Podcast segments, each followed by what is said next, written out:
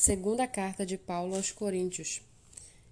Paulo, apóstolo de Cristo Jesus pela vontade de Deus, e o irmão Timóteo, à igreja de Deus que está em Corinto, e a todos os santos em toda a Caia. Que a graça e a paz de Deus, nosso Pai, e do Senhor Jesus Cristo estejam com vocês.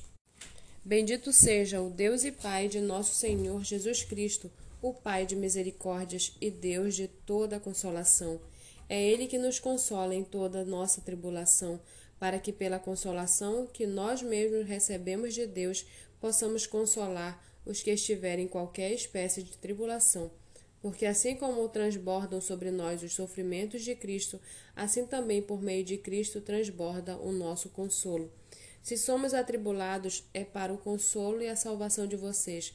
Se somos consolados, é também para o consolo de vocês esse consolo se torna eficaz na medida em que vocês suportam com paciência os mesmos sofrimentos que nós também suportamos. A nossa esperança em relação a vocês é sólida, sabendo que, assim como vocês são participantes dos sofrimentos, assim também serão participantes da consolação. Porque não queremos, irmãos, que vocês fiquem sem saber que tipo de tribulação nos sobreveio na província da Ásia.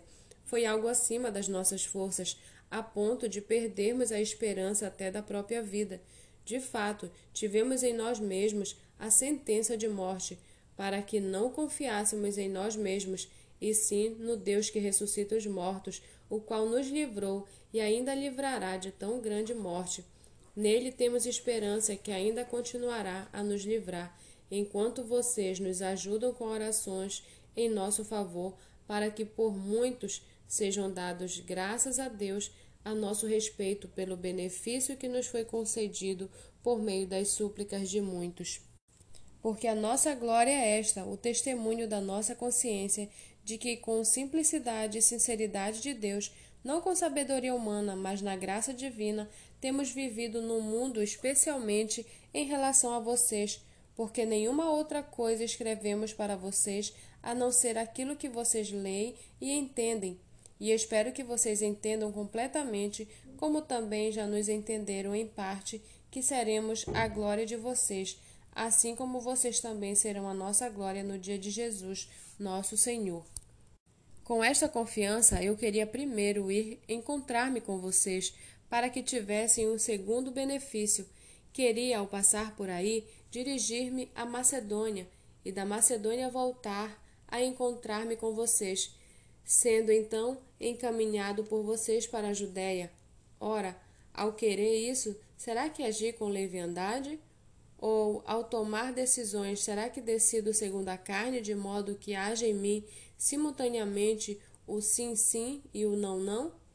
Mas como Deus é fiel, a nossa palavra dirigida a vocês não é sim e não, porque o Filho de Deus, Jesus Cristo, que foi anunciado entre vocês por nós, isto é, por mim, Silvano e Timóteo, não foi sim e não, pelo contrário, nele sempre houve o sim, porque todas as promessas de Deus têm nele o sim.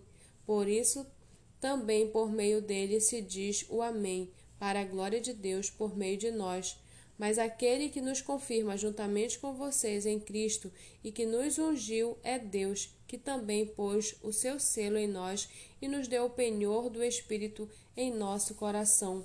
Eu, porém, por minha vida, tomo Deus por testemunha de que foi para poupar vocês que ainda não voltei a Corinto. Não que tenhamos domínio sobre a fé que vocês têm, mas porque somos cooperadores da alegria de vocês, porque pela fé vocês estão firmes.